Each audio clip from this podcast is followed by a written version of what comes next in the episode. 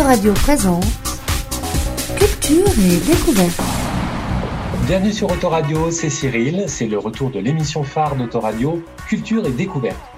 Alexis m'a confié le micro de l'émission pour deux émissions exceptionnelles, les portes ouvertes virtuelles d'Autoradio.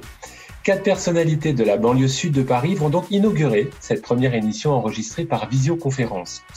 Je vais donc accueillir Marina Anka, qui était écrivaine, Isabelle Morin, qui est fondatrice d'une association de théâtre, Laura Luce, qui a écrit un journal, le journal de Laura, et Xavier Valéry Gauthier, qui est metteur en scène, acteur et responsable au théâtre de l'épopée à Arcueil. Culture et découverte. Alors, on va commencer avec Marina Anka. Bonjour Marina. Bonjour. Alors Marina, vous êtes une écrivaine du Val-de-Marne, mais visiblement pas seulement, car euh, vous avez créé cette année, je crois, votre propre maison d'édition, c'est bien ça?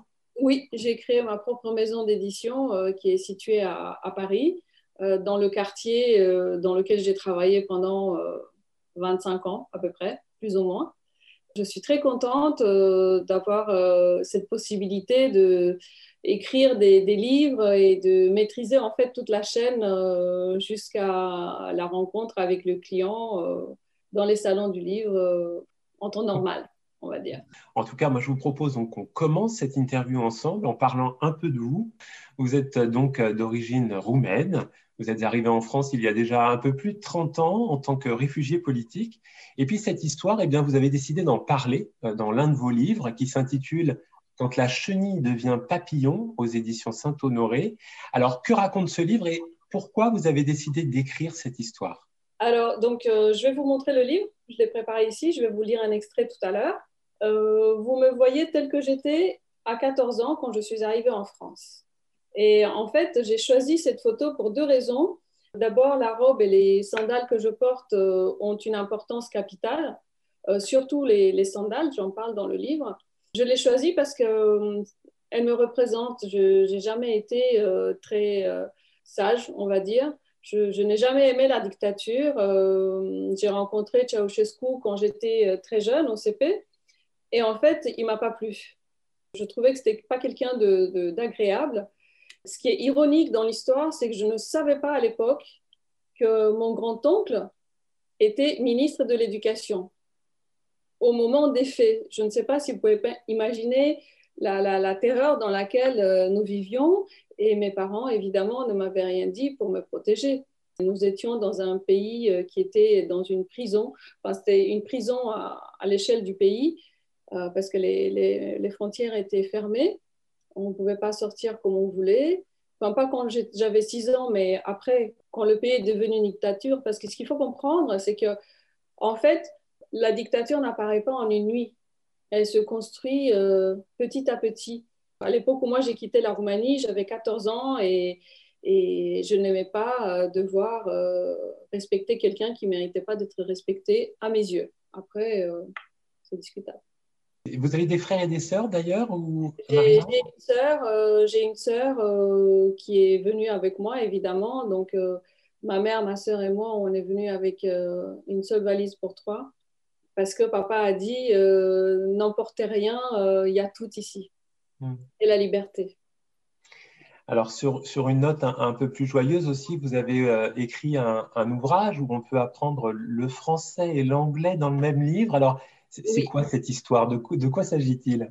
Alors, donc, en fait, après mon, mon, livre que je vous ai montré, les gens ont beaucoup aimé ma manière d'écrire, ce qui a été une surprise pour moi parce que je ne savais pas que j'avais ce talent en moi. Euh, je n'ai jamais écrit euh, autre chose que des lettres à mes amis et après des contrats parce que j'étais responsable juridique pendant des années. Et donc j'ai écrit un deuxième livre qui s'appelle Le safari du papillon au Nigeria, périple entre indigence et abondance. Ensuite, j'ai écrit L'empreinte du papillon ou l'improbable idylle entre capitalisme et dictature. en fait, ce sont trois livres sur ma vie, trois étapes de ma vie. J'en parle dans le deuxième livre, c'est que on est arrivé en France, à Paris, et après on est parti vivre au Nigeria. Et le matin, je parlais avec maman en roumain, évidemment. Je prenais le bus avec le chauffeur pour aller à l'école, je parlais en anglais. Arrivé à l'école française de Lagos, je parlais en français. Et après, rebelote, anglais, roumain. Alors bon, je parlais français, il faut pas exagérer. Je, vraiment, je raconte dans ce livre qui est, formidable euh, euh, pour, raconter l'intégration d'un être humain dans une autre société.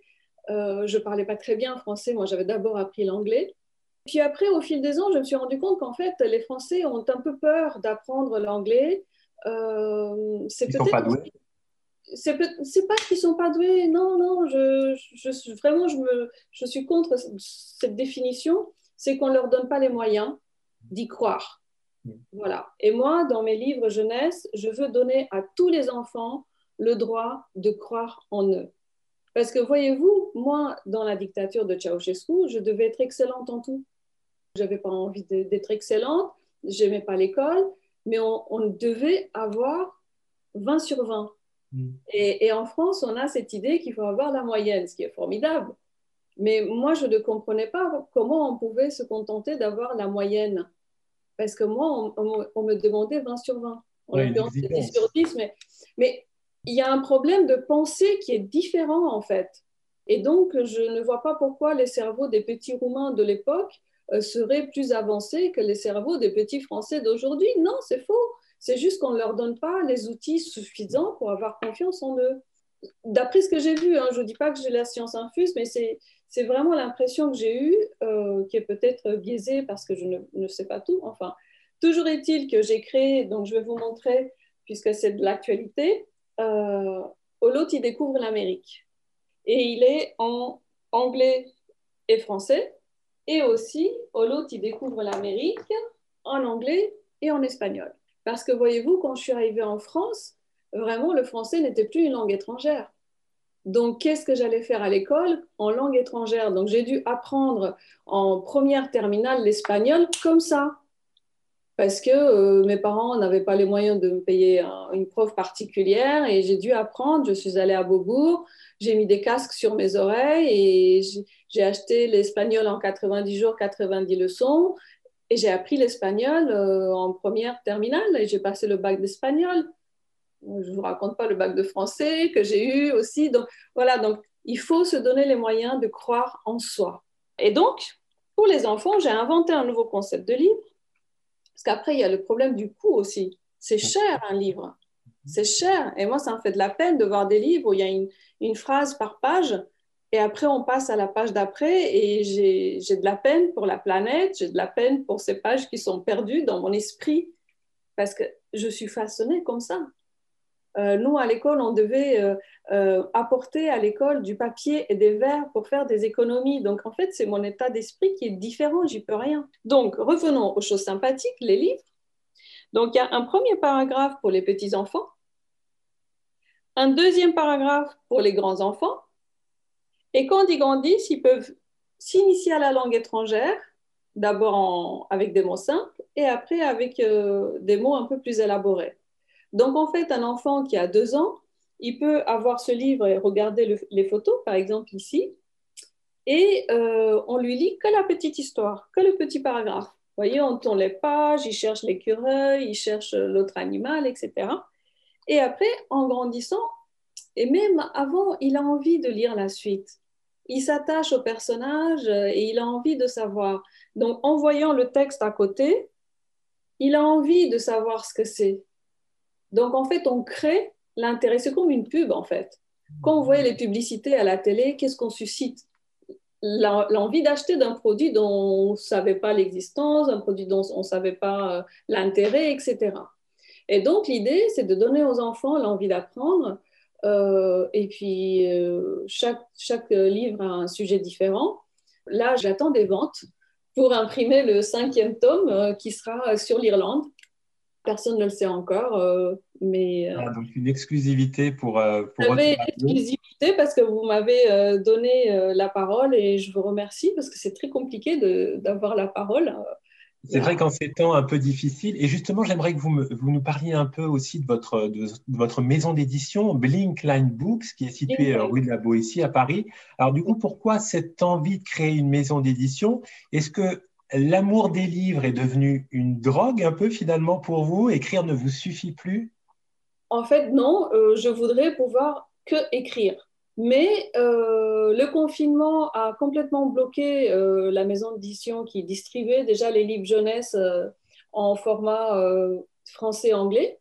Donc les, les, employés étaient à la maison et donc j'étais coincée, je ne pouvais pas vendre. Après, ils avaient un peu de mal à, à communiquer avec Amazon en anglais pour mettre les livres en Kindle.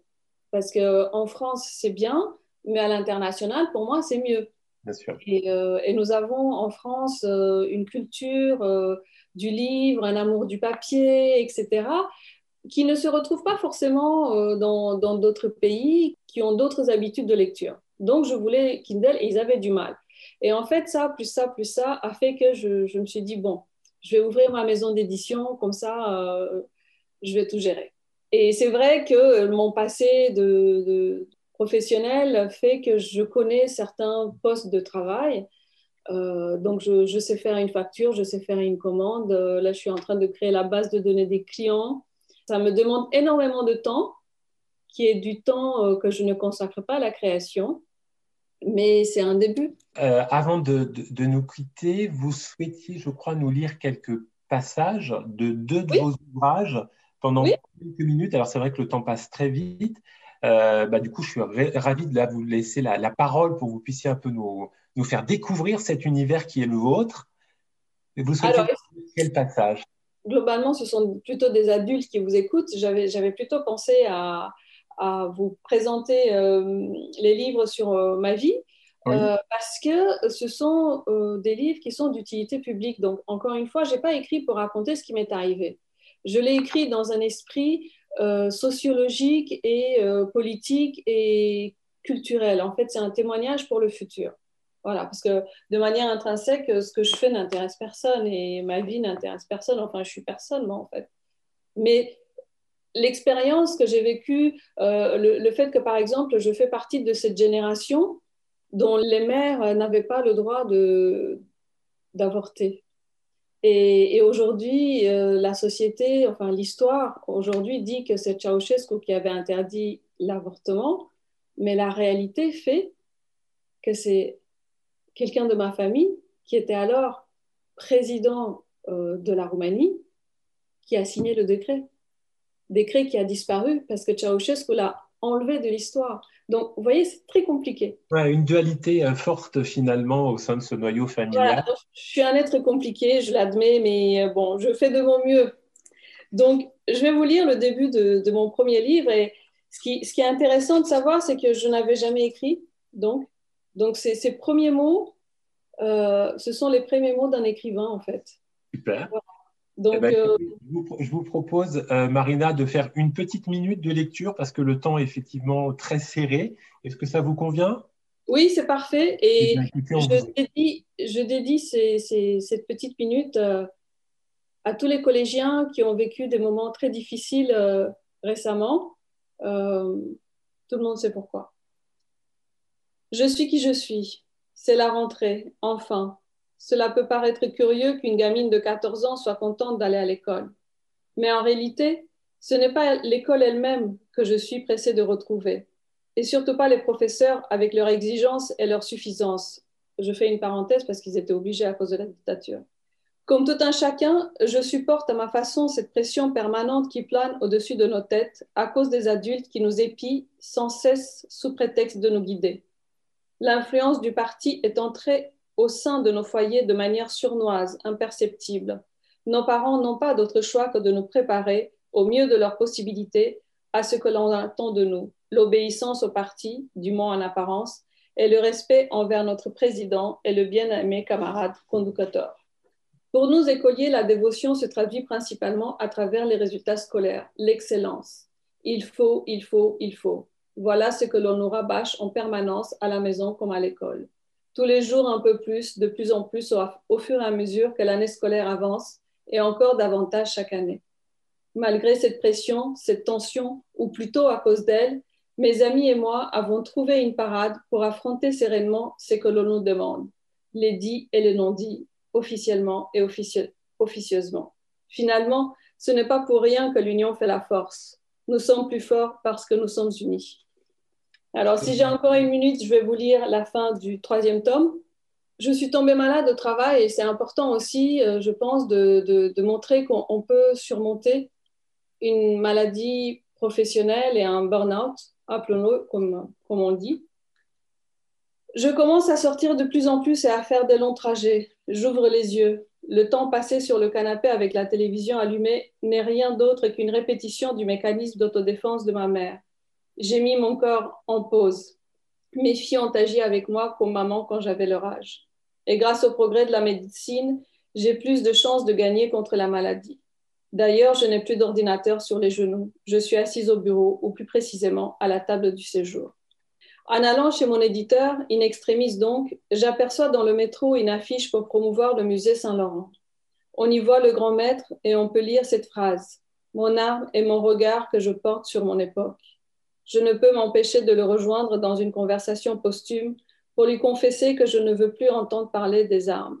Ma force réside dans ma plume avec laquelle je rends compte de mon passé et tente d'insuffler de l'espoir en l'avenir.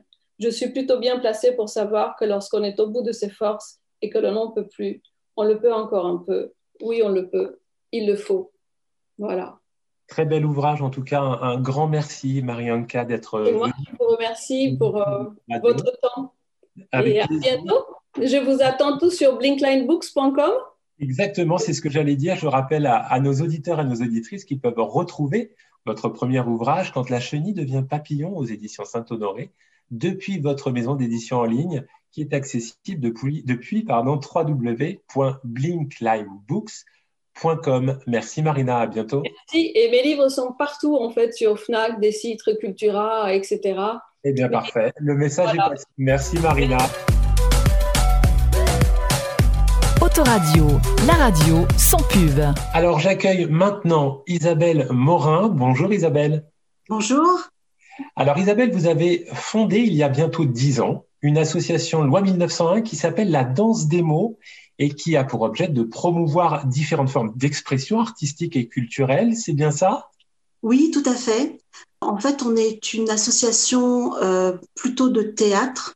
On crée nos propres euh, créations théâtrales et on propose aussi des ateliers de théâtre pour les adultes euh, débutants et aussi des ateliers de prise de parole en utilisant les techniques du théâtre. Différentes activités donc proposées à vos, adhérents. Alors on se doute bien qu'avec la situation euh, actuelle liée à la Covid, les temps doivent être un peu durs pour votre association. Comment faites-vous du coup aujourd'hui, Isabelle Morin, avec vos adhérents? Eh bien, effectivement, la situation est très compliquée puisque dès le mois d'octobre, euh, par arrêté préfectoral, les salles associatives d'Antony, qui est la ville donc où nous exerçons, euh, ont été fermées. Donc, nous avons dû mettre à l'arrêt tous nos ateliers. Et aujourd'hui, il n'y a pas de possibilité de donner nos, nos cours. Donc, nous avons tout arrêté en faisant le choix de, de, de, reprendre euh, en janvier prochain, en espérant que tout aille mieux. Euh, nous n'avons pas fait le choix de proposer des cours en visio, comme euh, je sais que ça se fait beaucoup, parce que la plupart de nos adhérents n'étaient pas pour. Et puis parce que nous, on pense que le théâtre, c'est de l'humain. On a besoin de sentir l'autre, on a besoin de se voir pour de vrai, on a besoin d'appréhender l'espace. Et euh, en visio, c'est beaucoup plus compliqué. Donc pour l'instant, côté atelier, c'est au point mort, mais on a plein d'autres projets. Nous, on continue à travailler euh, derrière. Oui, j'imagine. Et justement, quelles sont les, les, activités que vous proposez, j'allais dire, en temps normal, avant cette, euh, cette situation de Covid, avant cette pandémie C'est une année qui a été quand même très perturbée, puisqu'on a quand même déjà tous vécu un premier confinement. Nos activités ont déjà été complètement à l'arrêt. On a deux projets, en tout cas, qui se sont mis en place. Un projet euh, plutôt à long terme qui vise 2021, mais pour lequel on se prépare déjà, puisque la danse mots, théâtre et compagnie va fêter ses 10 ans en 2021. Donc, on travaille sur euh, la création d'une pièce de théâtre donc, on va commencer les lectures, euh, les mises en place, les répétitions. Donc, c'est déjà beaucoup de boulot. Et puis surtout, on a lancé un podcast littéraire. Euh, donc, on a lancé ça pendant le premier confinement. C'est un podcast littéraire qui s'appelle Mots dansés au creux de l'oreille, qui est gratuit. Qui se trouve très facilement en allant sur notre chaîne YouTube. Et c'est un podcast euh, où l'on peut écouter euh, les quatre membres fondateurs de la compagnie euh, lire des textes. Voilà.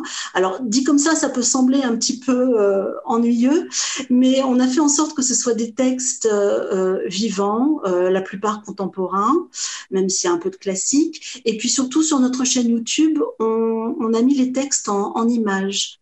Donc c'est quelque chose qui peut à la fois s'écouter ou se regarder. Voilà.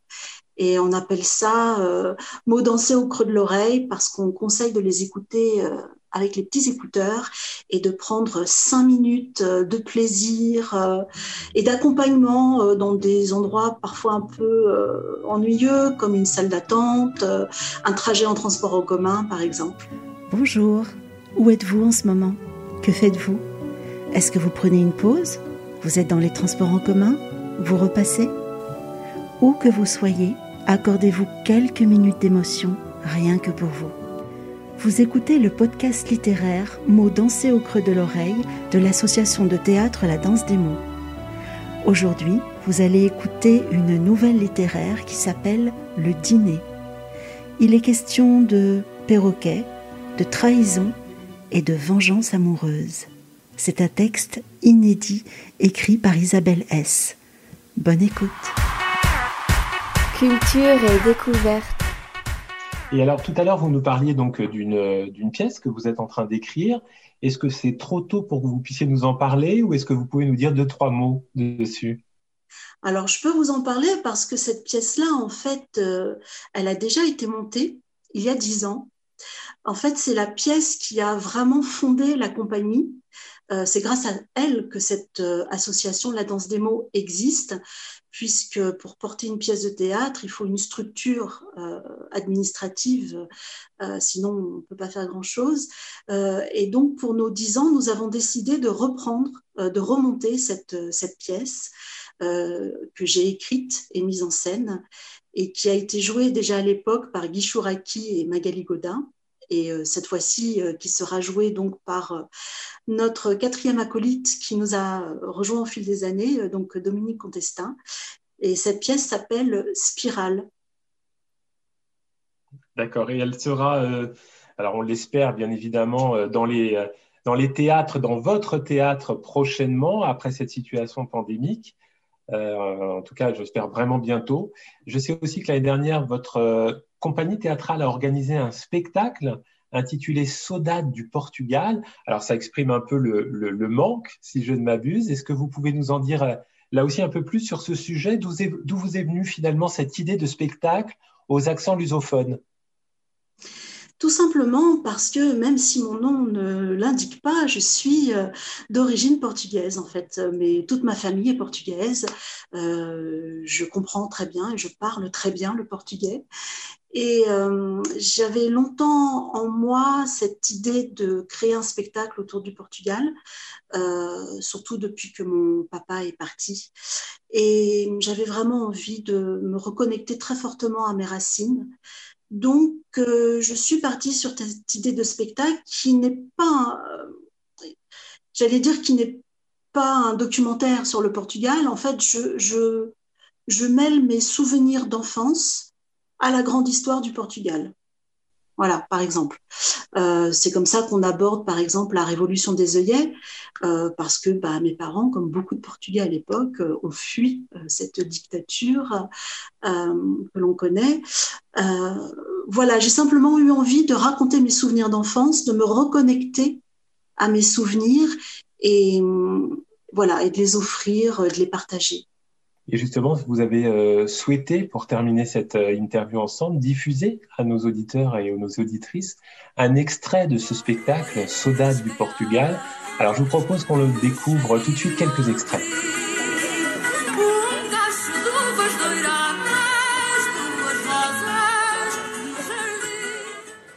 Il montra un coq rôti sur une table.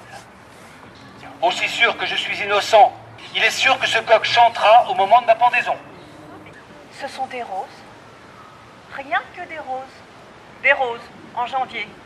Je vous ordonne, madame, de me dévoiler le contenu de votre manteau. Não basta abrir a janela para ver os campos e o rio. Não é o bastante não ser cego para ver as árvores e as flores. É preciso também não ter filosofia nenhuma. Com filosofia não há árvores, há ideias apenas.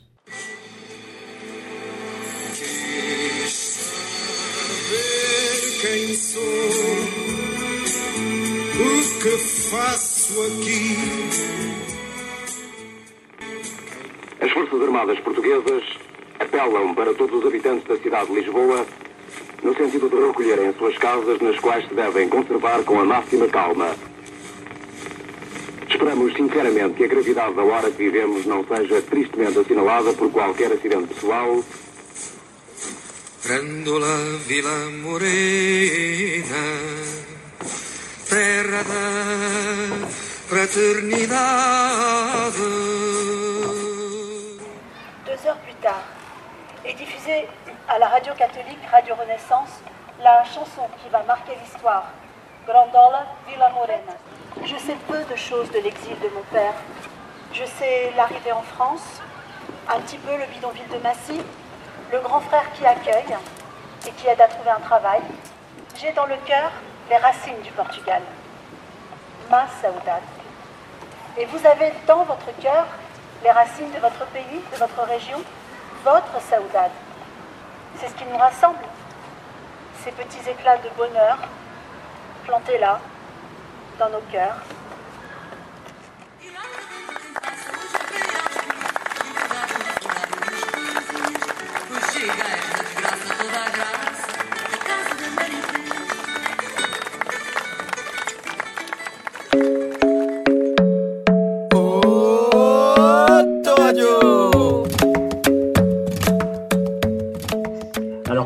Un grand merci Isabelle Morin d'être venue au micro d'Autoradio nous parler de votre compagnie théâtrale. Euh, je rappelle à nos auditeurs et aux auditrices qu'ils peuvent retrouver toutes les informations sur votre association et puis aussi ce podcast Mots euh, dansés au creux de l'oreille euh, depuis votre site web compagnie la danse des mots.fr. Merci Isabelle. Merci à vous. Il y a une chose qui m'échappe à propos des restaurants. Les garçons s'y font payer pour cuisiner, alors qu'à la maison, les filles font ça gratis, presque sans râler. Je trouve quand même bizarre qu'on appelle un garçon qui cuisine chef, que toute une armée d'apprentis et de commis se mette au garde à vous dès qu'il entreprend vaguement de se gratter le nez, et qu'il ait le droit d'insulter tout le monde en hurlant devant les caméras de télé qui s'extasient de son talent. Alors qu'une fille qui cuisine, on l'appelle maman, on se mouche le pif dans ses jupes, et c'est après elle qu'on braille si la pitance traîne à être servie, et qu'on risque de rater le début du feuilleton à la télé. Et je m'étonne d'une ou deux autres choses au passage. Par exemple, quand la progéniture rentre de l'école en hurlant Qu'est-ce qu'on mange? Mais je me demande bien ce qui retient les mamans de répondre. Mais ce que tu auras préparé, mon chéri, pendant que maman glandait au café avec ses copines Les mamans pourraient aussi dire Hum, Tu ne manges pas, mon ange, parce que maman n'a pas du tout envie que tu grandisses.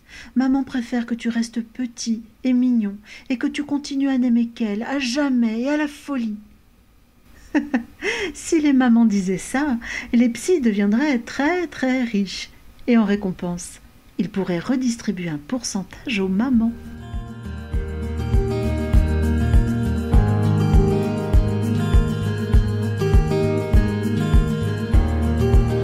Autoradio, fait du bien à tes oreilles. J'ai donc maintenant le plaisir d'accueillir Laura Luce. Bonjour Laura. Bonjour. Alors Laura, vous êtes une, une écrivaine euh, habitant dans le Val-de-Marne et vous souhaitez nous présenter aujourd'hui votre livre qui s'intitule Le journal de Laura aux éditions Jet d'encre. Alors avant de vous donner la parole pour que vous nous parliez de cette autobiographie, je voulais un peu pitcher votre ouvrage avec ces deux phrases. Deux heures après votre naissance, vous avez été victime d'un AVC. Ensuite, vous avez enchaîné les consultations auprès de spécialistes ou encore de médecins.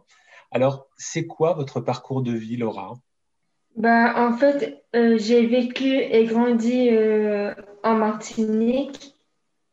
Ma maman, avant, elle vivait ici sur Paris avec mon papy.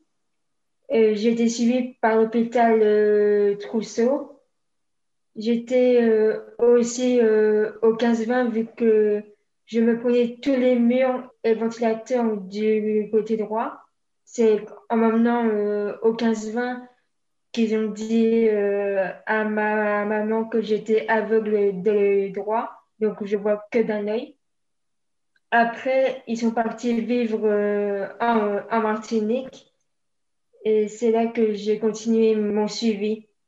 Et du fait qu'en Martinique, il n'y a pas tout ce qu'il faut euh, question médicale. Donc, je venais ici sur Paris, enfin en région. Temps que je restais ici, j'étais chez mon tonton Tony, qui est le frère de ma maman.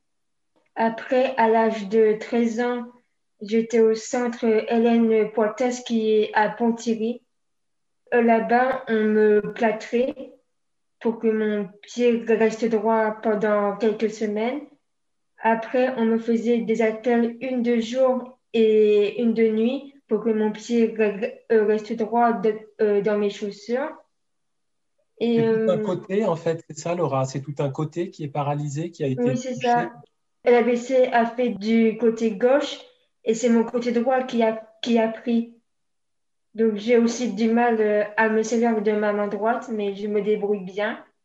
Après, j'étais, on m'a parlé du professeur de Normandie qui est à Garches. Euh, lors de mon premier rendez-vous euh, avec lui, il, nous a dit pourquoi je voulais le voir vu que j'étais avec ma maman. On lui a dit que vous m'entendez. Alors, je crois qu'on a un petit souci, votre le son est un peu coupé, l'orage. Culture et découverte. Ok, alors on va pouvoir euh, reprendre l'interview. Je suis vraiment désolé de ce petit aléa technique. Euh, Laura, j'ai retenu, quelques, euh, j'ai retenu quelques passages de votre livre. Il y a des moments assez forts, assez poignants, comme le, harcèlement que vous avez subi ou encore la perte d'être cher, comme Ketura, vos crises d'épilepsie aussi. Alors du coup, est-ce que c'était un peu une, une, thérapie finalement, ce journal Laura? Où est-ce que vous en êtes aujourd'hui par rapport à tout cela? Euh, Quand j'ai écrit certains passages euh, ont été plus durs à écrire que d'autres. Je pense que ça a été comme une thérapie parce que je me sens beaucoup mieux euh, maintenant. Et concernant mes crises d'épilepsie, j'en fais beaucoup moins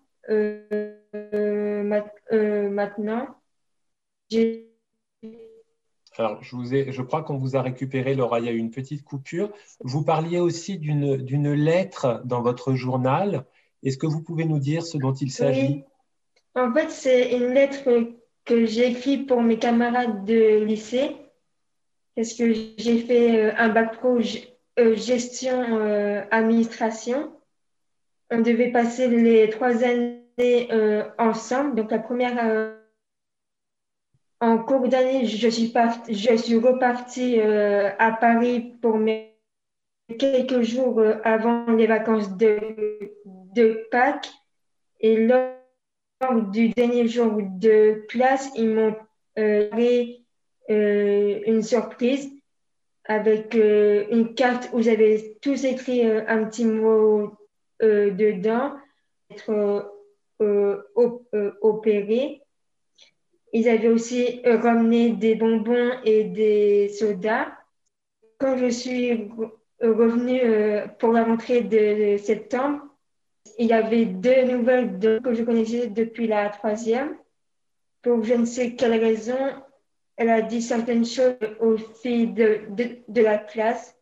Donc, ça fait qu'elle se elles ont commencé à se moquer de moi et à me dire des phrases blessantes. Par rapport à, par rapport à votre physique, par rapport à ce qui vous était arrivé? Non, non c'est euh, c'est pas par rapport euh, à ça. Euh, elle, me, elle me dévisageait pour que je me sente mal. Hmm. Elle me disait d'aller m'asseoir ailleurs. Et enfin, c'est pas dû à ça, mais c'est en, en général, j'avais mis un statut sur Facebook où je parle de l'hypocrisie. Il y en a quelques qui ont répété à, à mode parce que je, l'appellerais comme, euh, comme ça, elle a très mal pris avant, que, euh, avant que sa sonne, elle s'est mise à parler sur moi. Et les jours qui suivaient, euh, elle, sa vie impossible. Alors c'est vrai que c'est un, un, vrai fléau, hein, ce harcèlement scolaire. Euh, pour, rester un peu sur une touche positive, j'allais dire, avant de, nous quitter, vous souhaitiez nous lire un passage de votre journal pendant quelques minutes.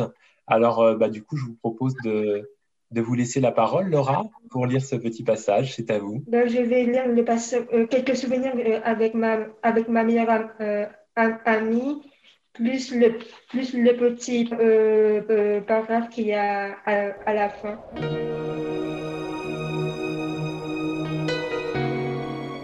Chaque fois que j'allais chez Emma, on se parlait par euh, MSN.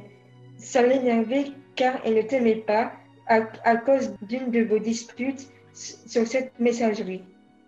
Quand on était en primaire et que tu mangeais avec nous, je me changeais pour retourner en cours et tu me conseillais. On prenait tout le temps notre douche ensemble. Tu m'as accompagné au Cora et j'ai acheté le DVD Alice au pays des merveilles et on l'a regardé ensemble chez mon papy. À chaque fois, je demandais à mon papy d'aller te chercher pour qu'on soit ensemble. À chaque fois qu'on se disputait, on se mettait à pleurer après. Tu es venu me voir avec ton papa chez mon papy pour m'offrir un cadeau de Noël. C'était un poupon que j'ai toujours. Voilà, j'en ai fini avec les, souvenirs. Je ne les ai pas tous écrits, car il y en a que j'ai préféré garder pour moi en, les écrivant. Je suis passée du rire aux larmes en revoyant les images. J'en avais oublié certains notre, amitié était spéciale. Nous avions nos, petits rituels, nos moments de folie et de complicité. Je n'oublierai jamais les bons comme les mauvais euh, moments. Je suis si contente de t'avoir connu. Tu es devenu mon petit ange gardien. Je te garderai à jamais dans mon cœur. Tu fais partie de ma vie. D'ailleurs, la vidéo parle d'elle-même. Une fois arrivé au, collège, tout a changé entre nous. Et maintenant, je me demande si, c'était une bonne idée d'avoir fait la guerre à nos parents pour qu'on soit dans, la même école. On aurait dû les laisser faire et peut-être que notre amitié serait restée intacte. Tu ne m'aurais pas fait cette, mauvaise blague. Vous, comprendrez plus tard. D'ailleurs, j'espère que que, tu m'en veux pas de l'avoir utilisé pour mon court métrage. Tu sais, ça n'a pas été facile pour, pour moi de jouer cette scène, car on dit toujours qu'il faut garder les bons moments quand une personne part. Mais je me demanderai toujours pourquoi tu y as participé. Toutes ces questions resteront sans réponse. Les personnes qui ont aidé à, à faire la vidéo n'ont même pas pris la peine de me demander si je voulais y participer. Ils oublient que c'est grâce à, moi, ou, plutôt à, notre guerre, entre guillemets, qu'ils t'ont connu.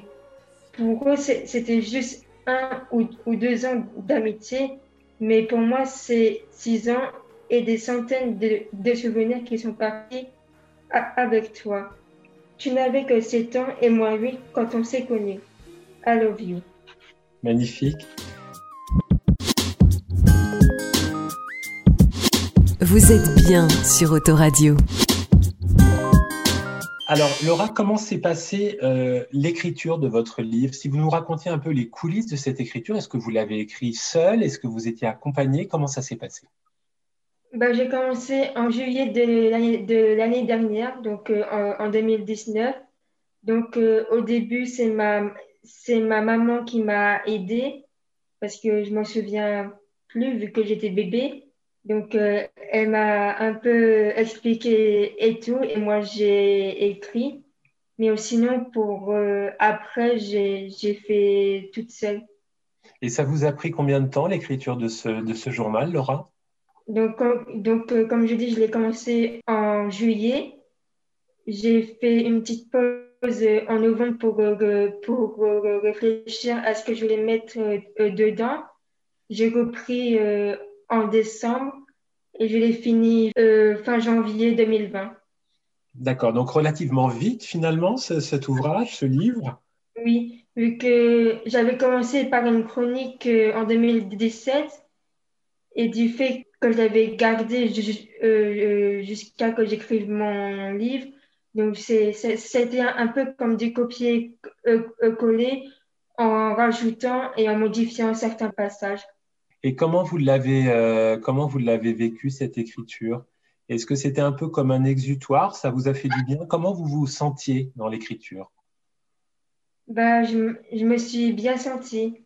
Je, je prenais du plaisir euh, à l'écrire. Et aujourd'hui, Laura, vous avez quel âge? J'ai 24 ans. Euh, aujourd'hui, Laura, vous faites quoi dans la vie? Euh, ben, depuis un an, j'habite euh, en région euh, parisienne. Et depuis, ben, ça, ça, fait ma troisième année, je, je, suis dans une école de cinéma. D'accord. À côté co.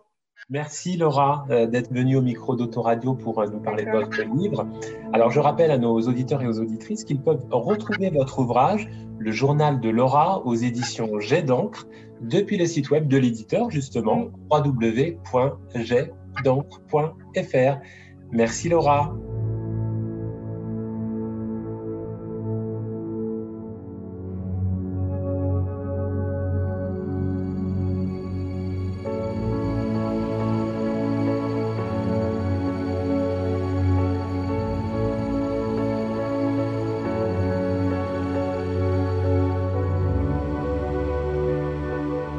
Vous êtes bien sur Autoradio.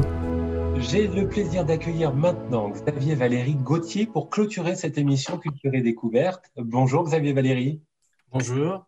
Alors vous êtes metteur en scène, acteur et aussi nouveau responsable au théâtre de l'épopée à Arcueil, où vous succédez à Mahmoud Saali qui était comédien au théâtre du Soleil. C'est bien ça? Oui, voilà, Mahmoud Saali qui était donc euh, euh, qui est perse et qui a, qui a rejoint la France dans les années 80 et puis qui a fait du théâtre euh, par lui-même et puis ensuite qui est rentré au Théâtre du Soleil euh, chez Ariane Mouchkine et il a fait quatre, trois ou quatre spectacles avec Ariane Mouchkine. Voilà. Et comme il était il, est, il avait un projet qui était d'écrire une grande épopée perse qui est issue de sa culture, qui est un texte texte fondateur de, de, la culture iranienne, qui est le, le, Shah qui, veut dire le livre des rois. Et il a décidé de quitter le théâtre du Soleil pour créer le théâtre de l'épopée à Arcueil, puisqu'il était résident à Arcueil. Alors c'est vrai que quand on entend euh, épopée hein, euh, pour le nom de ce théâtre, on imagine tout de suite des exploits historiques, mythiques. Alors dites-nous tout, que faites-vous dans ce théâtre? Alors ici, euh, on fait plusieurs choses. On fait de la création, c'est-à-dire qu'on crée des spectacles de théâtre, hein, pièces de théâtre, spectacles vivants, où on invite aussi des arts cousins, des arts frères comme la danse, le, cirque, euh, le clown. J'ai failli faire un lapsus, j'ai failli dire cinéma, parce qu'effectivement, avec euh, une, compagnie arcueillaise euh, qui est partenaire et amie, Eglantienko, on, on a décidé de travailler ensemble sur un festival qu'ils ont initié il y a deux ans, un festival de court métrage, et euh, une sélection de courts-métrages qui. Alors là, avec le Covid, évidemment, tout est, tout est en stand-by. Et normalement, dans, bah, quand les choses reviendront à la normale, des projections seront peut-être faites ici, au Théâtre de l'Épopée, dans la salle. En tout cas, probablement des projections de sélection, de présélection euh, avec le jury. D'accord. Donc, on fait ça, oui. Alors, puis, euh, de la pédagogie, des ateliers d'art dramatique qui s'adressent à des, des, enfants, des adolescents et des adultes On a six ateliers d'art dramatique de cours, de, un pour des enfants de 8-12 ans, trois pour des, des, adolescents, ça va de 12 à 20 ans, et puis deux ateliers adultes, voilà, le soir, le mardi soir et le jeudi soir. Et quant aux adolescents, ben, moi j'ai des, des, des, adolescents depuis l'âge de 8 ans, ils en ont aujourd'hui 20, vous voyez, ça fait, ça fait un moment qu'ils sont là et qu'ils sont fidèles. Et puis on accueille aussi, troisième volet de notre activité, c'est qu'on accueille, ou plutôt on accueillait des compagnies euh, arcueillaises euh, du 94 et aussi parisiennes et même de province euh, pour, pour, travailler leur, leur, des spectacles en, préparation, en résidence, et puis de l'accueil aussi de, de, représentation de spectacles. Voilà. une fois par mois, on, essayait, on, a, on avait décidé depuis trois ans d'accueillir un spectacle par mois durant la saison. Alors, j'ai vu aussi, euh, en faisant un, petit tour hein, sur votre, euh, le site web du théâtre, euh, que l'on parlait du bahut. Alors, c'est quoi ce bahut? Alors, le bahut, le bahut, c'est là où le, théâtre de l'épopée est, installé, mais pas que le théâtre de l'épopée, parce que premier, la première compagnie à s'être installée au, théâtre de au bahut, c'était le théâtre de l'épopée, c'était Mahmoud Ali avec Claire Lise, charbonnier. Ils ont monté ici leur, compagnie.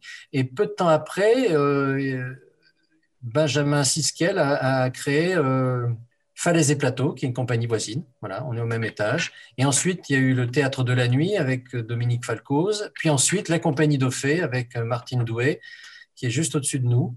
voilà. Et donc, ensemble, on a décidé de créer un collectif il y a un an et demi, deux ans maintenant, euh, qu'on a appelé le bahut des créateurs de culture euh, pour fédérer euh, notre activité, nos activités, pour créer des partenariats, des échanges entre nous, et puis aussi pour, peser davantage sur la politique culturelle de, de, la ville et, pourquoi pas du département. Xavier Valéry, vous avez aussi écrit les textes d'une pièce, la pièce qui s'appelle Affaires courantes, qui parle en fait d'un businessman redoutable qui se comporte dans la vie courante un peu comme dans ses affaires, en tout un programme. Euh, que pouvez-vous nous raconter sur cette pièce? Alors cette pièce, je l'ai écrite en 2015. Elle a été jouée ici à Arcueil au, théâtre Jean Villard, au centre municipal Jean Villard. Euh, c'était le 5 mai 2017. Et elle a été reprise en février 2018 au théâtre de Belleville à Paris. Alors c'est l'histoire d'un businessman, effectivement, tel qu'on peut les imaginer, pas la peine que je donne des noms parce que de toute façon on les connaît par cœur ces gens-là. Euh, mais c'est un type qui par ailleurs, parce que moi j'aime pas ce qui est trop manichéen, qui par ailleurs a un, vide dans sa vie, c'est-à-dire un, vide sentimental. Il est, il est seul, il est seul parce qu'il a perdu. On le comprend au cours de, de, l'histoire. Il a perdu sa femme, il ne s'en relève pas. Et euh, tout ce désespoir eh ben, se, transforme en, une, agressivité commerciale et, et industrielle euh, qui est décuplée plus il est malheureux dans sa vie privée, plus il est, il est dangereux dans sa vie professionnelle. Et moins il a d'état d'âme et il se comporte comme un, on peut dire, une sorte de, psychopathe de, du business. Quoi, voilà. Il achète, il vend, euh, il vire des gens, mais voilà, c'est le marché et il se planque derrière euh, ce, qu'on entend tout le temps, hein, c'est la loi du marché. Quoi. Voilà. Et, cette pièce, vous avez déjà pu la, jouer à cause de, la Covid ou vous, avez ah oui, on l'a joué, on l'a joué en 2017 ici et on l'a joué 15 euh, jours à Paris en 2018. Voilà. Et on voulait la reprendre, on voulait l'amener à Avignon l'année dernière, mais on manquait un peu d'argent. Donc on s'était dit on va, on, va, on va encore attendre parce qu'on est quand même 7 sur le plateau. C'est un gros budget. Et euh, il est même probable que si on doit aller à Avignon un jour, ça sera, il va falloir que je revoie l'écriture pour, euh, ou en tout cas la distribution, parce que 7 financièrement, économiquement, c'est trop, c'est trop compliqué. Donc il faudrait qu'on soit 5 pour que ça soit viable à Avignon. Mais euh, donc en 2019, ben, on n'a pas pu y aller pour des questions de, production. Et puis là, en 2020, ben, et en 2021, il est bien fort probable que ça soit encore un peu. Ben, on n'en sait rien, mais je moi, en ce qui me concerne, si je dois émettre un avis personnel, je pense qu'en 2021, les festivals peut-être n'auront pas lieu. Hein. Là, on est actuellement vraiment dans une période euh, financièrement, surtout des petites structures comme nous, c'est déjà dur, mais alors là, euh, on n'a plus du tout de rentrée d'argent. Et puis surtout, on n'a pas vraiment de perspective. Alors on travaille. Euh, là, on est en train de travailler sur un autre spectacle, ne sachant pas quand est-ce qu'on pourra le présenter, quand est-ce qu'on pourra le jouer alors, c'est très, très déroutant. Hein. Parce que c'est vrai qu'avec cette crise, hein, tous les théâtres hein, subissent de, plein fouet ces, décisions sanitaires de fermeture. Et, justement, comment ça va pour ce théâtre de l'épopée? Donc, euh, vous avez prévu de faire des choses durant cette fermeture, cette contrainte euh, Alors, effectivement, nous, on ne peut plus accueillir de public. Donc, euh, des, spectacles de, de, compagnie qu'on avait. Là, en décembre, on avait prévu de d'accueillir deux compagnies, une compagnie franco-mexicaine qui devait présenter un spectacle pour enfants qui s'appelait Cacao et Vanilla, dont, bah, voilà, dont le thème est, inclus dans le titre, hein, c'est sur le cacao et la vanille. C'est deux, très jolis spectacles, euh, un diptyque hein, sur euh, le cacao, c'est né au Mexique, ça vient du Mexique, et donc ce sont deux comédiennes qui, racontent l'histoire du cacao et l'histoire de la vanille. Euh, la vanille qui s'appelait, que les Mexicains appelaient l'orchidée ancestrale. Et le cacao qui était un, le cacao qui était un, aliment des dieux, qui était un aliment des dieux, et qu'un des dieux, Quetzalcoatl, a vendu aux hommes. Et à cause de ça, il s'est fait bannir de, des autres dieux.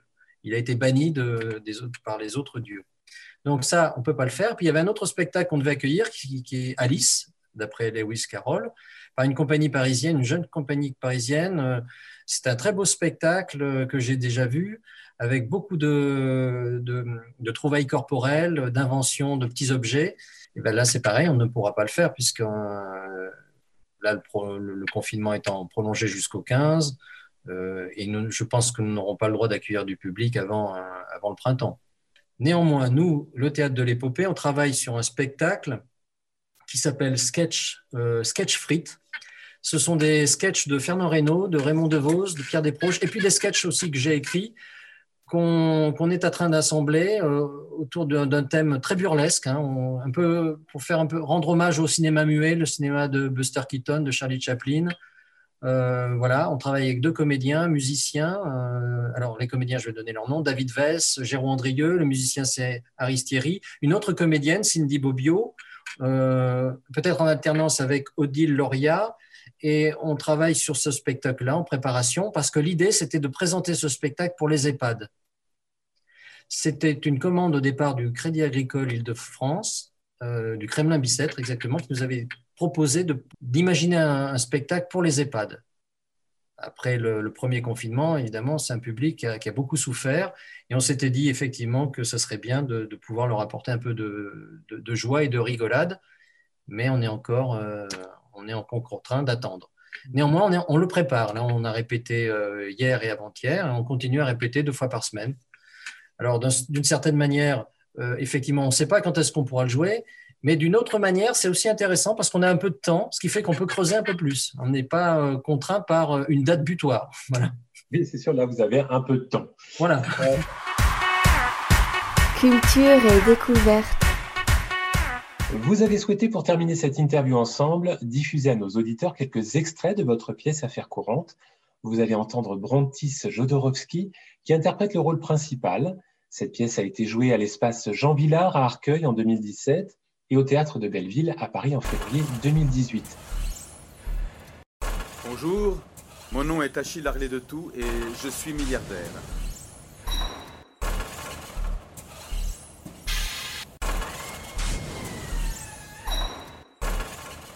Qu'est-ce que le plaisir? Le plaisir. Le plaisir dont je suis venu vous parler est sans doute celui que l'on peut considérer comme le plaisir suprême.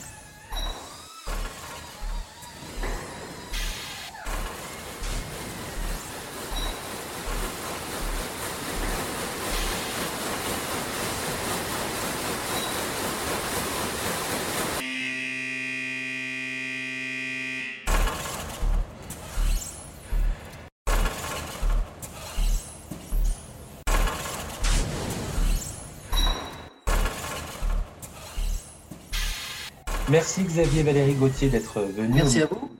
Radio nous parler de votre théâtre et de votre pièce Affaires courantes.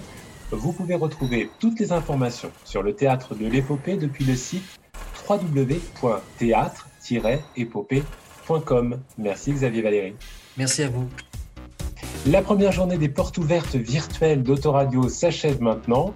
Je vous donne rendez-vous la semaine prochaine pour une nouvelle émission de Culture et Découverte. Je souhaitais remercier Anka et Alexis qui m'ont accompagné aujourd'hui.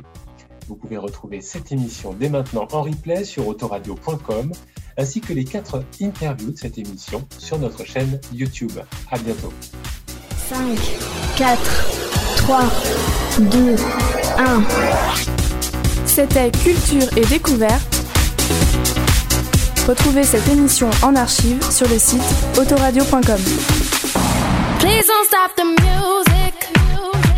Autoradio fait du bien à tes oreilles.